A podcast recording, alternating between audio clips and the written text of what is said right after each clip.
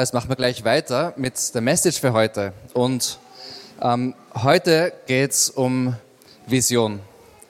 Vision ist manchmal ein bisschen ein abgedroschenes Wort und du denkst dir vielleicht, warum gerade heute ähm, Vision, warum machen wir das heute? Und es hat auch viel damit zu tun, dass wir uns heute wieder zum ersten Mal in Person treffen dürfen. Und es war einfach ein guter Moment, einfach uns wieder anzuschauen, auch warum wir überhaupt machen, was wir machen. Aber wir werden es heute ein bisschen von einem anderen Blickwinkel machen, nämlich wir werden ins Alte Testament schauen, in die Bibel, äh, in ein Buch, das heißt Habakuk. Und das ist eins von meinen Lieblingsbüchern eigentlich. Ich habe das immer schon geliebt. Und wir werden uns anschauen, ähm, wie der Habakuk das erlebt hat. Ich meine, die Frage ist auch, was ist Vision? Gell? Also wenn ich an Vision denke, wir machen gerade in unserem Hub zum Beispiel eine Serie, die heißt Leben mit Vision. Da geht es darum, ähm, dass wir eine Vision, ein Ziel für unser Leben brauchen, wo Gott einfach im Mittelpunkt ist, wo wir für ihn leben. Ja? Ähm, ist auch ist eine Vision. Ja? Es gibt unterschiedliche Arten von Visionen. Es gibt Visionen, wo Menschen für ähm, vielleicht Vision haben für ähm, einen gewissen Erfolg, ja, einen beruflichen Erfolg oder ähm, oder äh, einen gesellschaftlichen Erfolg, eine, eine größere Vision. Ähm, Vision hat viel mit, mit Sicht zu tun, mit dem, was man vor Augen hat. Wenn ich Auto fahre, ähm, dort, wo ich hinschaue, werde ich auch ein bisschen hinlenken. Gell? Und ähm, Vision hat damit zu tun, wo ich hinschaue im Leben und wo ich deshalb auch mit meinem Leben hinlenke. Und ähm, was uns als Nachfolger von Jesus so wichtig ist, ist, dass die Vision, die wir haben, von Gott kommt. Ja? Dass es nicht nur unsere eigene Vision ist, die wir uns selber irgendwie zusammengedacht haben, weil dann sind wir nicht Nachfolger von Jesus, sondern von uns selber gewissermaßen. Wir wollen, dass unsere Vision von Gott kommt. Und in der Bibel hat äh, der Habakuk, ähm, äh, dieser Prophet, ja, also hat circa, das Buch ist circa 600 vor Christus in etwa geschrieben worden. Der hat eine ganz konkrete Vision von Gott bekommen ähm, wo Gott ihm Dinge gezeigt hat, Dinge geoffenbart hat, die ihm auch damals geholfen haben in einer sehr schwierigen Situation. Und äh, wir, könnte man sagen, kommen jetzt aus einer schwierigen Situation. Ähm, nichts Vergleichbares vielleicht wie das, was er vielleicht erlebt hat damals, aber trotzdem, für viele von uns war die letzte Zeit sehr schwierig. Ja, wir haben ähm, das als schwierig empfunden, insgesamt mit, äh, mit Corona und dem Ganzen. Und in, gerade in schwierigen Situationen ist es so wichtig, diese Vision zu haben und zu wissen, worauf wir hinsteuern, dass es mehr gibt als das, was wir nur vor Augen haben. Der erste Vers im Buch Habakuk ist ähm, Habakuk 1, Vers 1, da steht, dies ist die Botschaft des Herrn, die der Prophet Habakuk in Form einer Vision erhielt. Da ist jetzt das Wort Vision so ganz konkret. Ja, also er hat was gesehen. Gott hat ihm was gezeigt. Ähm, er hat so ein, ein Bild jetzt vor Augen bekommen. Und ähm, der erste Teil vom Buch, ähm, da geht es eigentlich ein bisschen darum, ähm, um die Situation, in der der Habakuk ist. Da geht es darum, wie das Volk Israel damals, ähm, was für Probleme es da gegeben hat. Und der Habakuk sieht das und er findet es einfach furchtbar, was da geschieht. Und dann sieht man dann auch Gottes Antwort drauf. Und das möchte ich mir gleich mit euch anschauen. Ich lese jetzt die Verse 2 bis 4. Wie lange noch, Herr, soll ich um Hilfe schreien, ohne dass du mich hörst? Um mich herum herrschen Zerstörung und Gewalt, schreie ich zu dir. Doch du greifst nicht ein. Warum lässt du mich Unrecht erleben und warum siehst du dem Elend zu? Um mich herum herrschen Unterdrückung und Gewalt. Zank und Streit erheben sich. Das Gesetz findet bei uns keine Beachtung mehr und es werden keine gerechten Urteile gefällt. Die Bösen umzingeln die Unschuldigen und das Recht wird in Unrecht verdreht. Wer kennt dieses Gefühl? Ja? Ich meine, Zank und Streit haben wir, glaube ich, ganz stark erlebt im, im letzten Jahr oder in den letzten zwei Jahren. Ähm, nicht nur beim Impfthema oder solchen Fragen äh, äh, von Befürwortern und Gegnern und was ich, sondern auch einfach im Persönlichen. Ja, viele Menschen haben die Zeit des Lockdowns auch im Persönlichen als eine Zeit von Zank und Streit erlebt. Ähm, kennst du das Gefühl von, von, da ist Ungerechtigkeit um mich herum, da, da, da passieren, die, die, die Bösen kommen weiter irgendwie, so, so dieses Gefühl, gell? also ähm, da ist keine Gerechtigkeit in unserer, in unserer Welt. Ähm, dass die, die Bösen umzingeln die Unschuldigen, sagt er, und das Recht wird in Unrecht verdreht. Wir erleben das in unserer Welt auf ganz unterschiedliche Art und Weise, auf ganz vielfältige Art und Weise. Und ich würde sogar sagen, ähm, man erlebt es in jeder Kultur auf unterschiedliche Art und Weise, je nach Situation. Aber überall erlebt man das. Und damals war es besonders, ähm, ja, also besonders schlimm für den Habakuk, weil das Volk Israel ähm, hat ja den Auftrag gehabt, die, die sollten ja Gottes Volk sein. Die, die haben einen Bund mit Gott gehabt, die haben ja für ihn leben sollen. Ähm, da hat Gerechtigkeit herrschen sollen. Israel ähm, hätte ja dieses Volk sein sollen damals auch schon, wo die Völker rundherum einfach sehen können, da herrscht Gerechtigkeit, da, ist, da laufen Dinge gut. Und er sagt, dass das Gegenteil der Fall ist. er sagt, Gott, warum, warum lässt du das zu? Warum machst du nichts? Und Gott schickt ihm dann eine Antwort, und da lese ich jetzt in Vers 5 weiter. Der Herr antwortete, Seht auf die Völker, schaut aufmerksam hin. Ihr werdet erstaunt und erschrocken sein. Noch zu euren Lebzeiten werde ich etwas geschehen lassen, das ihr nicht glauben würdet, wenn es euch jemand erzählte. Ich werde die Babylonier, dieses grimmige und ungestüme Volk, gegen Juda aufstacheln. Also, was er da sagt, ist, er wird jetzt ein mächtiges Volk, ein mächtiges weltliches Reich ähm, dazu verwenden, dass jetzt Israel, also damals, äh, für diese Ungerechtigkeit, die da herrscht, bestraft. Okay.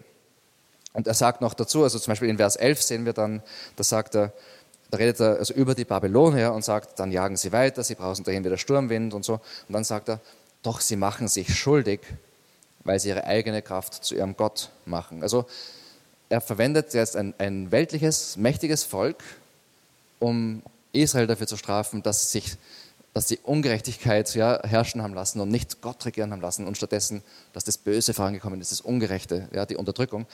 Aber dieses Volk, das er verwendet, sagt er eigentlich, sind schuldig. Ja, die, die, die, die, sind, die sind eigentlich ihre eigenen Nachfolger, die verlassen sich auf ihre eigene Kraft, die sind stolz. Und ähm, es ist, ich meine, ich glaube, viele von uns finden dieses das ist schwierig oder auf, auf, in vielerlei Hinsicht. Ja? Also erstens einmal, äh, viele von uns in unserer Kultur heute würden es überhaupt mal schwierig finden, dass Gott überhaupt irgendwas bestraft. Ja? Das, äh, hat irgendwie, das ist, was hat er das Recht, dass er da jetzt dieses Volk da schickt und die dort bestraft und so. Ich glaube, das ist ein Gefühl, das, das würden viele von uns kennen. Ähm, dann äh, würden andere vielleicht auch denken, ähm, es ist auch schwierig, dass er jetzt da ein schlimmeres Volk noch verwendet, um, da, um, um, um Israel da zu bestrafen. Das ja fühlt sich ungerecht an. Ähm, ich meine, oft denken wir auch in unserer Welt, gell, also warum lässt Gott die ganze Ungerechtigkeit zu? Auch damals, warum lässt Gott das zu? Der, der Habakuk hat es auch vorher gesagt. Aber jetzt lässt das nicht mehr zu und führt eine Strafe herbei, aber das ist auch irgendwie, haben wir auch ein bisschen ein Problem damit. Gell? Ähm, und der Habakuk hat auch ein Problem damit gehabt. Ähm, aber sein Problem war vielleicht oberflächlich, schaut ähnlich aus wie vielleicht die Probleme, die wir damit haben, aber eigentlich war es ganz ein anderes Problem. Ähm, und das ist jetzt im, im zweiten Teil vom Buch. Ähm, da äh, beschwert er sich quasi, er beschwert nicht, aber er klagt noch einmal und Gott gibt ihm noch einmal eine Antwort. Das sehen wir jetzt. Ich lese es in Vers 12 weiter. Ähm, da steht, Herr, du, bist du nicht von Alters her mein heiliger Gott? Nein, wir werden nicht sterben. Herr, du hast die Babylonier dazu bestimmt, dein Strafgericht an uns zu vollstrecken und uns zu züchtigen. Aber deine Augen sind doch zu rein, als dass sie Böses mit ansehen könnten. Und du erträgst es nicht, wenn Menschen gequält werden. Warum aber siehst du jetzt dem Tun dieser Verräter zu? Warum schweigst du jetzt, wenn durch diese Räuber andere vernichtet werden, die doch gerechter leben als sie? Also er sagt jetzt, ähm, er sagt im Prinzip, warum, warum kommen jetzt diese Babylonier, die noch schlimmer sind, und die sollen jetzt die, Israeliten bestrafen?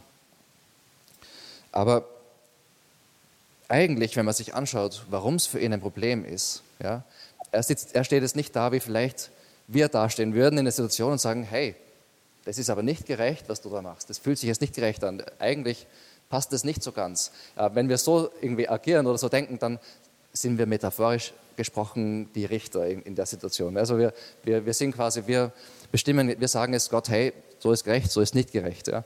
Der Habakuk, da geht es von einer ganz anderen Seite an. Er sagt, ich, ich weiß, dass du gerecht bist. Ich weiß, dass du gut bist. Ich weiß, dass du, ähm, also er sagt, ähm, was sagt er? Er sagt, deine Augen sind so rein, als dass sie Böses mit ansehen könnten. Ja? Er sagt, deine Augen sind rein. Ähm, er sagt, du bist mein heiliger Gott. Das ist mein heiliger Gott. Das ist Sprache von Beziehung auch. Also mein Gott, aber auch heilig. Das bedeutet, Gott ist, ist, ist gerecht, er ist perfekt, er ist gut, er ist, er ist nicht böse. Ja? Er sagt, wie, wie passt das zusammen? er sagt nicht, ähm, das machst falsch. Er sagt, ich weiß, wie du bist und das passt nicht zu deinem Wesen, wie du bist und ich verstehe es nicht. Und dann ähm, sagt er, aber also er hat jetzt nicht diese Haltung, dass er Gott sagt, wo es lang geht. Er hat die Haltung, ich, ich möchte es verstehen. Ich möchte hören von dir, warum das jetzt so kommt. In, in Kapitel 2, Vers 1 sieht man das, glaube ich, ganz gut, wo er sagt, ähm, ich will meinen Posten auf dem Wachturm einnehmen und Ausschau halten. Dort will ich abwarten, was der Herr zu mir sagt und wie er auf meine Klage antwortet. Also ich finde das ganz interessant und ganz steil eigentlich, wie der, wie der Habakuk da reagiert, wie er, wie er das macht. Und okay, es war wie gesagt vor 2600 Jahren oder so, wie das geschehen ist. Ähm, aber ich glaube, dass wir da, und das werden wir nachher noch ein bisschen herausarbeiten, ich glaube, wir können da wirklich für uns persönlich, für unsere heutige Zeit davon lernen. Ähm, schauen wir, wie Gott antwortet. Ähm, zuerst einmal, er sagt, dass Babylon und alle sündigen Machtsysteme dieser Welt, also sündig bedeutet, dass sie gegen Gott arbeiten, in Rebellion zu Gott, in Trennung von Gott, dass diese Machtsysteme durch alle Zeiten hindurch eigentlich ähnlich sind und dass, sie, ähm, dass Gott sie alle richtet, indem er immer wieder diese Machtsysteme verwendet, um andere Machtsysteme zu zerstören und zu richten. Also er dreht quasi, er verwendet das, sogar das Böse in der Welt, um gegen das Böse vorzugehen. Okay? Also äh, ähm, es passiert viel Böses in der Welt, aber das Böse wird nicht siegen. Weil sogar im Bösen verwendet Gott das gegen sich selber. Ja? Also er dreht den Spieß um. So ist Gott.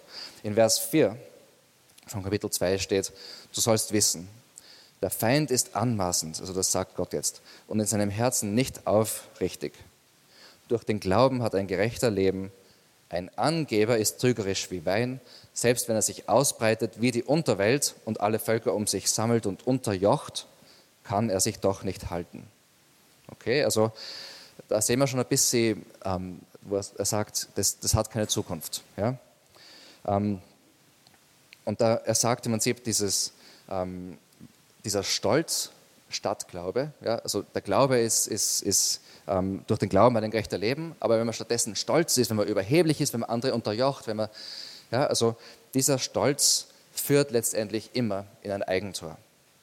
Und ähm, dann sehen wir, wie dieser Stolz sich ausdrückt in den Machtsystemen dieser Welt.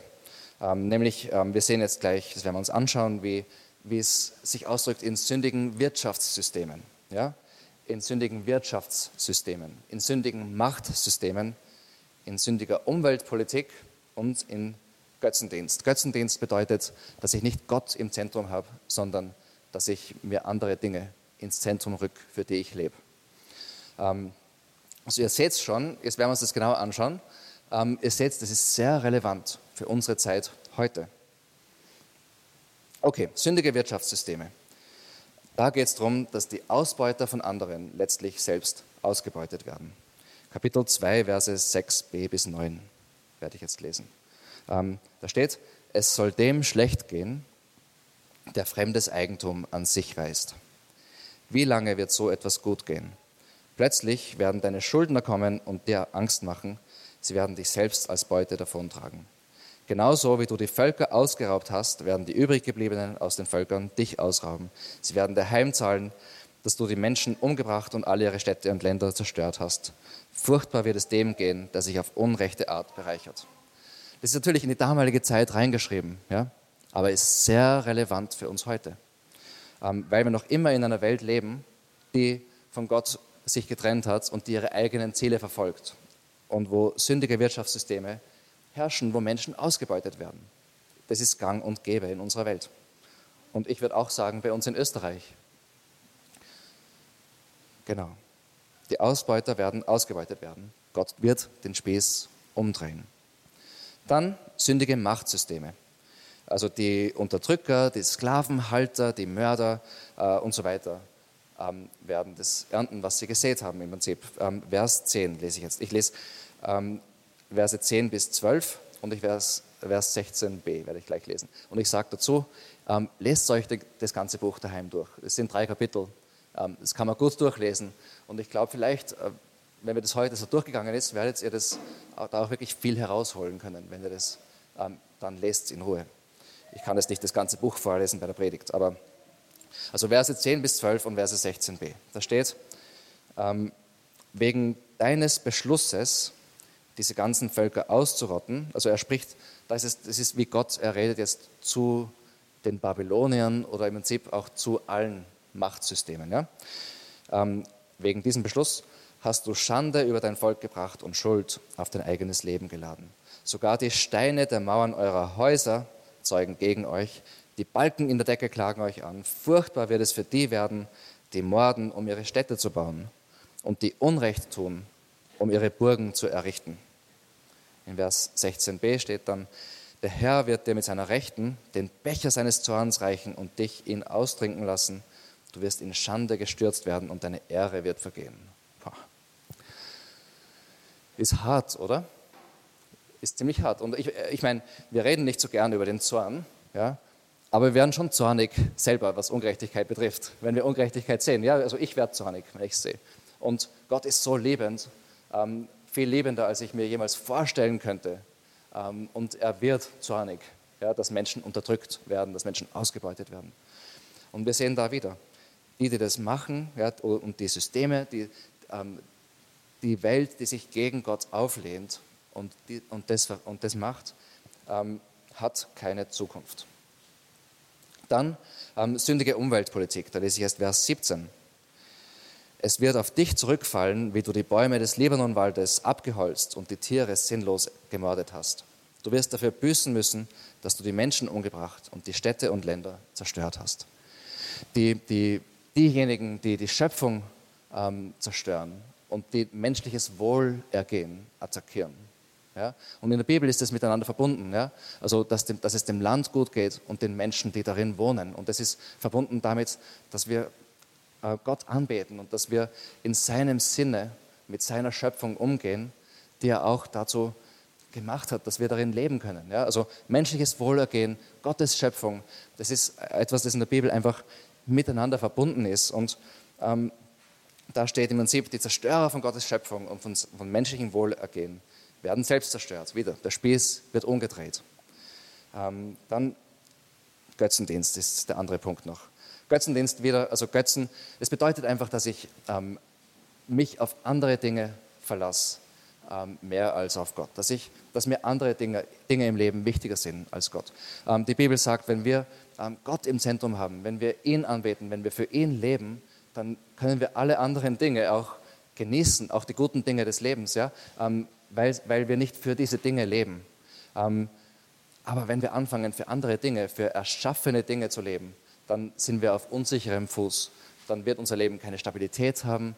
Dann werden wir zum Schwimmen anfangen. Und ähm, auch, wir leben nicht für das, wofür wir erschaffen wurden. Und das nennt die Bibel Götzendienst. Und früher haben sie sich auch so Götzen geschnitzt. Ähm, um, um, um, und wir machen das mehr metaphorisch in unserer Kultur. Äh, Verse 19 und 20. Furchtbar wird es für den werden, der versucht, ein Schnitzwerk zum Leben zu erwecken oder der einen leblosen Stein auffordert, wach auf.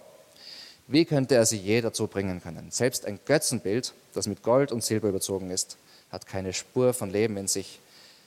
Der Herr aber wohnt in seinem heiligen Tempel. Die ganze Erde verstumme vor ihm.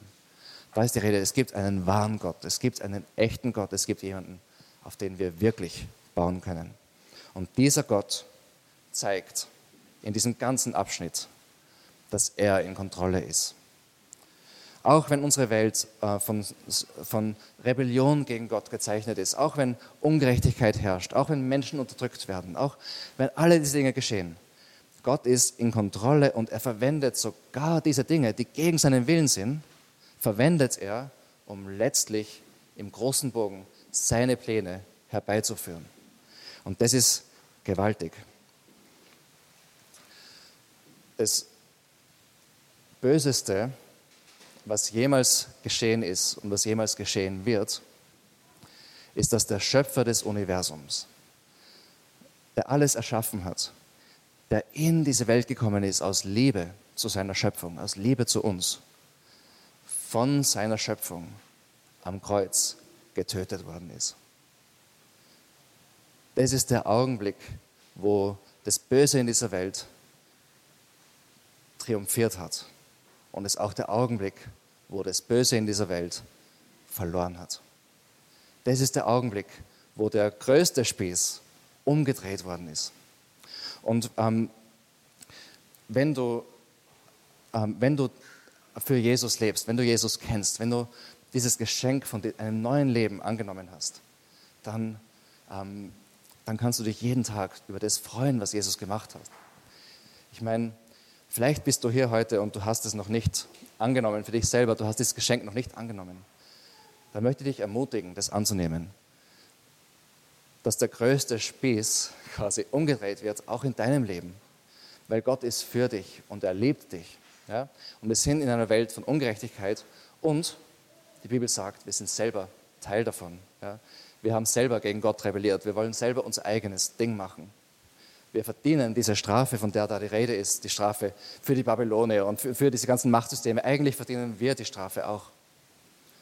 Aber Gott ist in die Welt gekommen, Jesus ist geboren in diese Welt hinein, hat hier gelebt unter uns, ähm, ähm, aus Liebe zu uns ist ans Kreuz gegangen und er hat diese Strafe, die wir verdienen, auf sich genommen, damit wir ähm, nicht mehr dafür bezahlen müssen.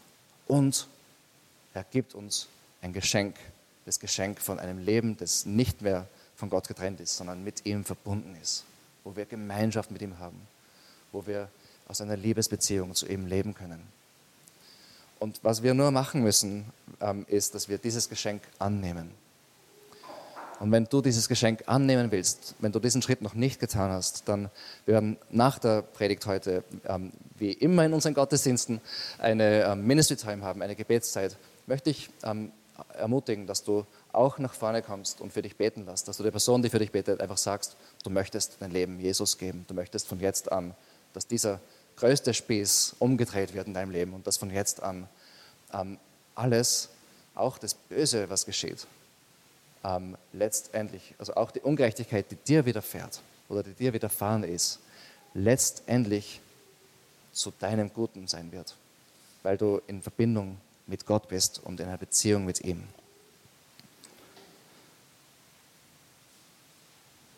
Und mein, mein iPad hat sich gerade verselbstständigt. Okay, jetzt geht es weiter. Okay, jetzt kommen wir zum letzten Teil vom Buch. Ähm, nämlich, äh, da sehen wir jetzt, also da, ähm, jetzt wird der Habakuk so prophetisch beten. Er ist ganz ähm, begeistert von dem, was Gott gesagt hat. Und er wird jetzt prophetisch beten, das heißt, er betet, aber lasst eigentlich Gott durch sich sprechen in diesem Gebet. Ich lese ab Vers 3.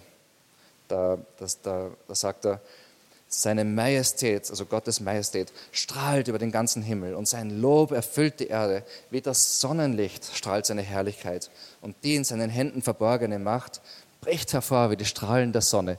Das ist Anbetung. Das ist das, was wir vorher gemacht haben.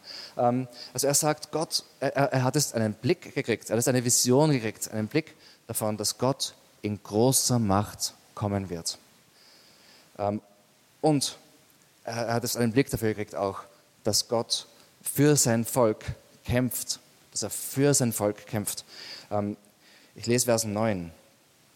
Du hast deine Bogen zum Kampf hervorgeholt und die Pfeile auf die Sehne gespannt. Vers 13. Du brichst auf, um dein Volk zu retten, ja, zur Rettung deines Gesalbten. Gesalbter bedeutet Messias, Christus. Da ist, das, da ist jetzt schon 600 Jahre, bevor Jesus in die Welt gekommen ist, ist jetzt schon von Jesus die Rede. Wir wissen, dass da von Jesus die Rede ist. Ähm, ja, zur Rettung deines Gesalbten. Und wenn von Jesus da die Rede ist, dann ist auch von uns die Rede, die wir zu Jesus gehören. Weil ähm, im Neuen Testament finden wir dann heraus, und ähm, wir haben das in unserer Epheser-Serie zum Beispiel ganz intensiv angeschaut, da finden wir heraus, dass wir, ähm, wenn wir zu Jesus gehören, wenn wir dieses Geschenk angenommen haben, dass wir dann in ihm sind, dass wir gemeinsam der Leib von Jesus, der Körper von Jesus in dieser Welt sind, dass wir zusammengeführt werden, so zu einem Körper, bildlich gesprochen. Und Gott ist unter uns und, und wir sind quasi der Leib Christi in dieser Welt. Ja? Wir sind der Leib von Christus. Ähm, und deshalb gehört der ultimative Sieg, ähm, der, der, ist uns, der ist fix, ja? also der, der, der kommt. In Vers 15 steht da noch, mit deinen Pferden du die, äh, kannst du durch die Meere reiten, auch wenn sich die Wellen noch so hoch türmen. Das ist ein Bild, das erinnert an den Exodus im, am Anfang der Bibel, im zweiten Mose, wo Gott sein Volk aus der Sklaverei befreit und, und durch das Meer führt. Ja?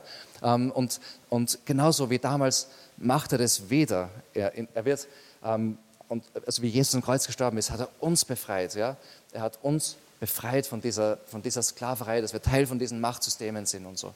Er hat, er hat den Spieß umgedreht, wie ich gesagt habe. Ähm, das ist, ja, also er rettet sein Volk von der Sklaverei in ein neues Leben hinein. Und ähm, wir sehen da auch einfach dieses Bild, diese, diesen Blick auf die Zukunft von dieser ultimativen Gerechtigkeit, die am Kommen ist und die kommt. In Jesaja 45, Verse 21 bis 25 ähm, steht das folgende. Jesaja 45. Da steht, es gibt keinen Gott außer mir, einen gerechten Gott und Heiland, einen Retter. Ja? Nicht einen.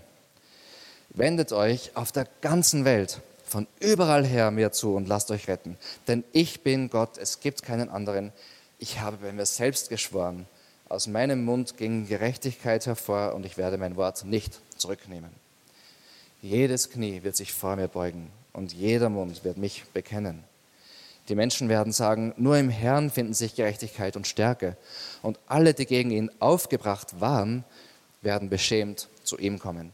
Durch den Herrn werden alle Generationen Israels zu ihrem Recht kommen und sie werden sich seiner rühmen. Das ist eine Prophetie von, von, von der Zukunft, ja?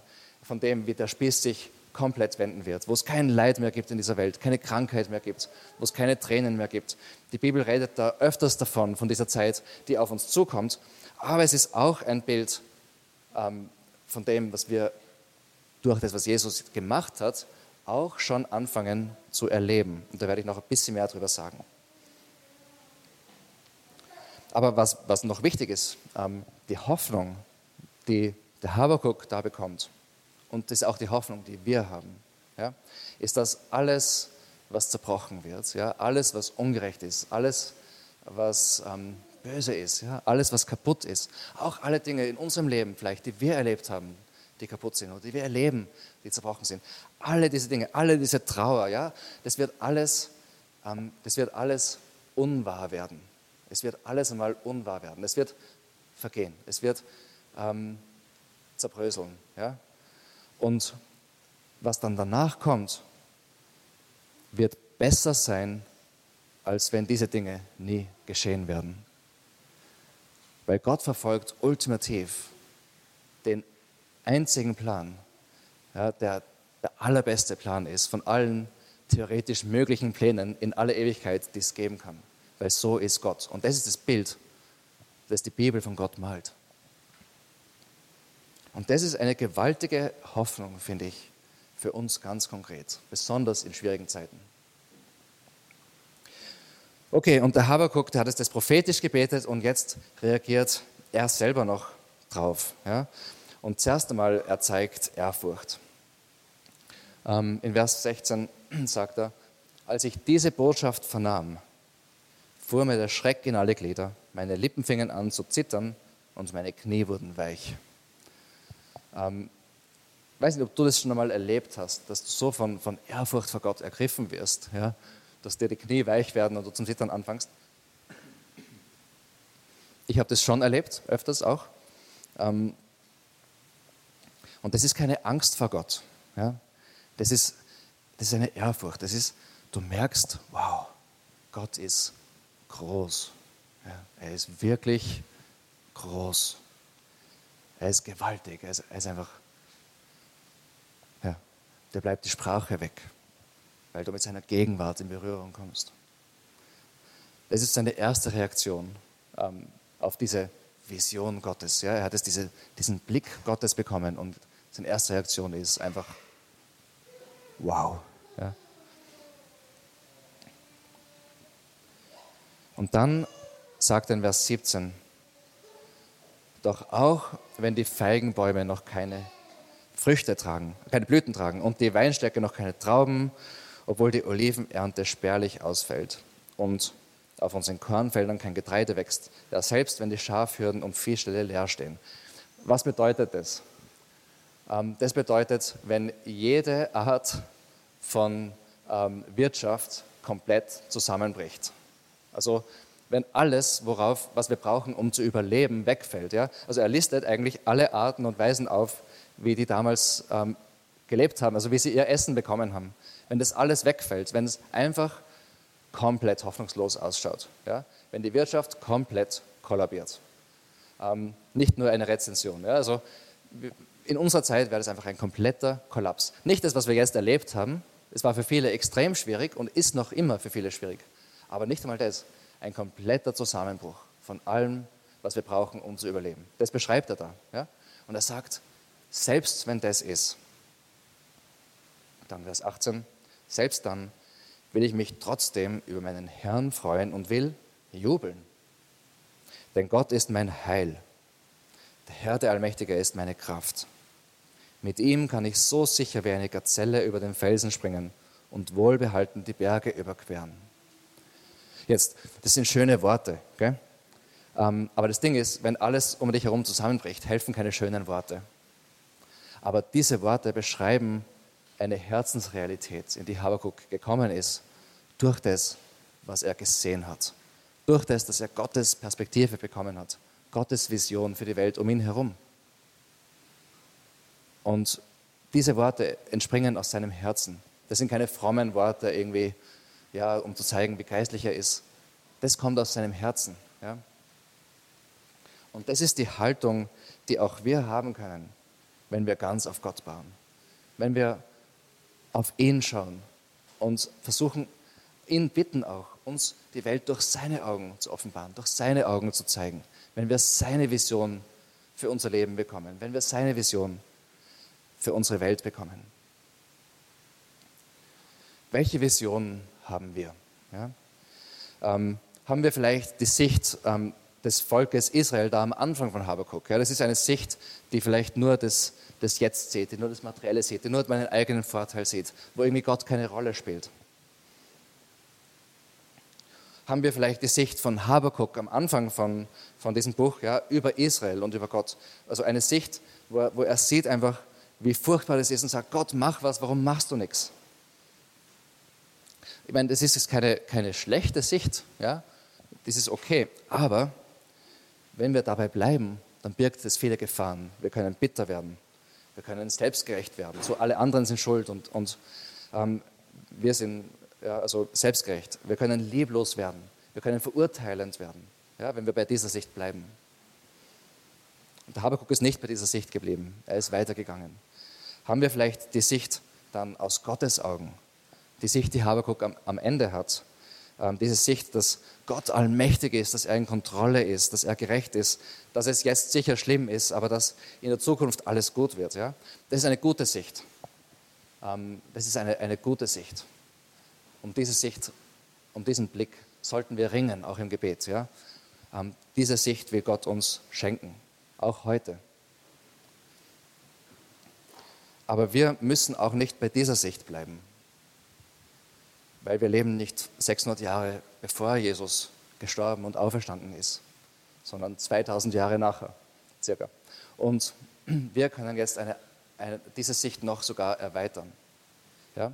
Wir haben den Blick auf das, was in der Zukunft passieren wird. Ja? Wir wissen, die Zeit wird kommen, Jesus wird zurückkommen, jedes Knie wird sich beugen, wie wir auch gelesen haben in Jesaja, jede Zunge wird bekennen, Jesus ist Herr, das wird auch im Neuen Testament zitiert und, und, und äh, für Jesus angewendet. Ja? Da geht es um Jesus Und das wird kommen. Ja? Und dann wird alles Leid ein Ende haben. Aber jetzt sind wir noch nicht da. Aber andererseits sind wir auch nicht, wo der Habakuk war. Ja? Wir erleben, wie Stücke dieser Realität im Hier und Jetzt hereinbrechen. Wir erleben, wie Menschen in Beziehung zu, zu Gott kommen. Wir erleben, wie Vergebung passiert, wie Beziehungen geheilt werden, wo, wo körperliche Gebrechen geheilt werden. Wir, ähm, wir erleben, wie einfach ähm, Stücke von dieser Zukunft im Hier und Jetzt schon hereinbrechen. Und ähm, wir, ja, wir erleben, wie der Herr jetzt schon in großer Macht kommt, wie er jetzt schon äh, für seinen Gesalbten kämpft, wie er jetzt schon durch uns wirkt. Und wir beten, dein Reich komme, dein Wille geschehe, wie im Himmel, so auf Erden. Das ist eine Hoffnung für jetzt auch. Und in dieser Sicht ja, vom Reich Gottes, in dieser Sicht, in dieser Sicht liegt auch unsere Vision als Vineyard Linz. Und mit dem möchte ich noch aufhören jetzt heute. Das ist etwas für jeden von uns persönlich, ja, aber wenn du Teil von der Vineyard Linz bist, dann hat es auch eine gewisse Form. Ja, wenn du Teil von dieser Familie bist, dann, ähm, ja, wir leben gemeinsam auch eine Berufung für, für was Gott hier unter uns machen will, hier in Linz, wie diese Prinzipien auch sich unter uns auswirken sollen, was Gott durch uns hier machen will. Ähm, die konkrete Vision, die, die Gott auch für uns hat, gemeinsam. Und wir haben uns am Anfang, wie wir, gestartet haben vor ein paar Jahren, ähm, noch nicht so lange her eigentlich, ähm, haben wir viel darüber gebetet und, und wir haben das damals aufgeschrieben. Und das ist jetzt nur, also dieses Statement, wir werden es gleich noch kurz anschauen, ist nur ein Fenster auf unsere Vision. Die Vision ist eigentlich größer als das, aber man versucht es halt auf unterschiedliche Arten und Weisen zu belichten, um einfach zum Ausdruck zu bringen, was Gott hier machen will unter uns. Ja? Und ähm, ihr hört es öfters, wenn ihr, also die, die bei uns dabei sind, ihr habt es schon oft gehört, aber wir wollen uns das noch einmal anschauen, weil es ist einfach wichtig. Ja? Gott hat uns dazu berufen, eine biblische, wachsende, moderne Kirche für Linzenumgebung aufzubauen, die für Jesus und seine königliche Herrschaft lebt. Biblisch, ja, biblisch, weil wir wollen, dass Gott zu uns spricht, dass er durch die Bibel zu uns spricht. Wir wollen, jeder einzelne von uns, ja, dass, dass wir durch das wachsen, dass wir uns mit der Bibel befassen, dass wir einen Hunger nach dem kriegen, was Gott durch die Bibel auch zu uns sprechen will, wie er unser Leben verändern will. Wir wollen nicht nur Bibel lesen, wir wollen, dass das, was wir lesen, ähm, dass wir das umsetzen, dass wir gehorsam sind, dass wir ähm, ja, diesen Weg gehen, weil wir wollen Jesus immer ähnlicher werden. Und das bedeutet wachsend. Ja? Wir wollen wachsen im Glauben, wir wollen wachsen in dem, was, was, was Gott uns auch zutrauen kann, weil wir äh, ihm ähnlicher werden. Gott hat so ein Interesse daran, dass jeder von uns wächst. Er nimmt uns so an, wie wir sind, aber er möchte so gern, dass wir uns weiterentwickeln und ihm ähnlicher werden. Ähm, modern bedeutet einfach, wir wollen für die Menschen unserer Stadt da sein und nicht eine Sprache reden, die niemand nachvollziehen kann. Wir wollen ihnen Jesus näher bringen, uns Jesus und seine königliche Herrschaft, weil es um ihn geht und nicht um uns. Eine Kirche, wo Gott mit ganzem Herzen angebetet wird, wo das Evangelium durch Großzügigkeit und Barmherzigkeit auf kreative Art und Weise verkündet wird. Ähm, wir wollen Gott mit ganzem Herzen anbeten, sowohl ähm, in der Musik, ja, im Singen, aber auch im täglichen Leben, in, mit unserem ganzen Leben, mit unseren Ressourcen, mit unserer Zeit, mit unserer Energie, mit unserer Kraft. Ähm, er hat alles für uns gegeben und deswegen wollen wir jetzt alles für ihn geben. Ähm, das Evangelium diese gute Nachricht, dass Gott den großen Spieß umgedreht hat und dass er Menschen befreien will. Wir haben eine, Leidenschaft dafür. Wir reden so viel darüber, weil es uns einfach berührt und bewegt. Großzügigkeit und Barmherzigkeit, weil wir wissen, dass er alles für uns gegeben hat und dass wir deswegen auch großzügig sein wollen, weil wir wissen, dass er mit uns barmherzig war und wir deswegen auch barmherzig sein wollen. Eine Kirche, durch die Gottes Reich täglich in der Kraft des Heiligen Geistes ausgebreitet wird, wo Nachfolger von Jesus gewonnen, begeistert und ausgerüstet werden und wo Leiter trainiert, bevollmächtigt und ausgesandt werden. Es geht um sein Reich, es geht um ihn, es geht nicht um unser eigenes Reich. Ja? Und wir wollen einfach, dass diese Zukunftshoffnung im Hier und Jetzt schon hereinbricht, Stück für Stück für Stück, damit Menschenleben verändert werden, damit Menschen ihn kennenlernen, damit sie anfangen, ihm nachzufolgen, damit sie wachsen im Glauben, wie ich es schon erwähnt habe, begeistert und ausgerüstet. Und wir wollen Leiter trainieren, die anderen dabei helfen können, ihm näher zu kommen. Und wir wollen diese Leiter auch aussenden, weil es nicht nur um uns geht, sondern um sein Reich. Wir träumen davon, dass wir auch ein Segen für andere sein können. Und deswegen der letzte Teil, eine Kirche, die kirchengründende Kirchen gründet und die Gottes Liebe lebt. Kirchengründende Kirchen klingt nicht nur cool, ich finde es klingt cool, manche finden es klingt vielleicht nicht so fein, das ist die Geschmackssache, tut mir leid, wenn es dir nicht so gefällt, aber mir gefällt das Konzept auf jeden Fall, weil es geht darum, dass wir uns nicht nur um uns selber drehen. Das, was Gott mir geschenkt hat, will ich weitergeben und ich möchte dann der Person helfen, das auch weiterzugeben. Wenn wir, ähm, wir haben Hubs bei uns in der Vineyard Lenz, wir, wir arbeiten dran und beten dafür. Und ich möchte, wenn du zu Vineyard Lenz gehörst, bet auch dafür. Wenn du nicht dazu gehörst, wir freuen uns auch über deine Gebete. Wir wollen, dass wir aus diesen Hubs neue Hubs gründen, die wieder neue Hubs gründen können. Warum? Weil wir dadurch mehr Menschen mit Jesus in Verbindung bringen können. Es geht um ihn, es geht um sein Herz. Und genauso wollen wir ähm, Menschen aus der Vineyard Linz aussenden, um andere Kirchen zu gründen. Wir sind noch am Anfang. Ja, ich weiß nicht, wie lange es dauern wird, vielleicht ganz schnell. Bei Gott, es geht um, es geht um was er macht, ja, also in seiner Zeit. Oder vielleicht dauert es auch länger, aber es ist egal, wie lange es dauert. Ich kann euch versichern, dass wir das machen werden. Das ist, ähm, wozu Gott uns berufen hat. Wir werden Teams in andere Städte senden, in Österreich oder auch in anderen Ländern oder beides. Wir werden Teams in andere Städte senden, damit dort neue Kirchen entstehen können, die wiederum sein Reich ausbreiten. Das ist unser Auftrag und das werden wir machen. Und ähm, meine Frage an, an diejenigen unter uns, die Teil der Vineyard Linz sind, ist es deine Sicht? Ist es deine Vision, ganz persönlich? Wenn wir sagen, es ist die Vision der Vineyard Linz, meinen wir von jedem, der dazugehört. Ja? Weil wenn es deine Sicht ist, dass wir eine biblische Kirche sind, dann beschäftige dich mit der Bibel und ermutige andere, sich mit der Bibel zu beschäftigen. Wenn es deine Sicht ist, dass wir Menschen erreichen wollen, dann bet für Menschen, äh, rede über Jesus. Äh, wenn es deine Sicht ist und so weiter und so fort. Die Vineyard Linz besteht aus den Menschen, die Teil davon sind. Und damit unsere Vision Realität wird, ähm, muss sie auch Stück für Stück im Leben von jedem Einzelnen von uns Realität werden. Darum geht es. Und gemeinsam unterstützen wir uns dabei und sind wir Familie und sind wir gemeinsam unterwegs und erleben wir, wie Gott hereinbricht in unsere Welt. Und ich liebe ähm, die God Stories, die wir immer erzählen in den Hubs. Ähm, einfach die Dinge, die Menschen mit Gott erlebt haben. Äh, und manchmal sind es ganz kleine, aber wichtige Dinge. Manchmal sind es ganz große und auch wichtige Dinge. Ähm, ist ganz egal. Aber Gott ist aktiv und wirkt durch uns in, in unserem Leben. Und ich, die Frage, mit der ich überhaupt aufhören möchte, und das betrifft uns alle, egal in welcher ähm, Kirche du bist oder vielleicht ähm, kennst du Jesus noch nicht persönlich. Hast du diese Reich Gottes Sicht, diese Vision dafür, dass die Welt um uns herum nicht alles ist, dass das Leid um uns herum ein Ende haben wird, dass Gott jetzt schon auch am Wirken ist in dieser Welt und dort, wo das Leid weiter besteht, wird es letztendlich auch dazu führen, dass er verherrlicht wird und dass, ähm, dass im Endeffekt das Allerbeste geschieht, was geschehen kann. Hast du diese Reich Gottes Vision in deinem Leben? Und ich möchte jeden von uns heute ermutigen, dass wir uns danach ausstrecken. Es fängt damit an, dass wir ihn anschauen, dass wir ihn sehen, dass wir uns mit ihm beschäftigen und dass wir uns auf ihn einlassen. Okay, ich möchte euch bitten, aufzustehen. Wir werden jetzt den Ministry Time noch machen. Das Team kann auch nach vorne kommen.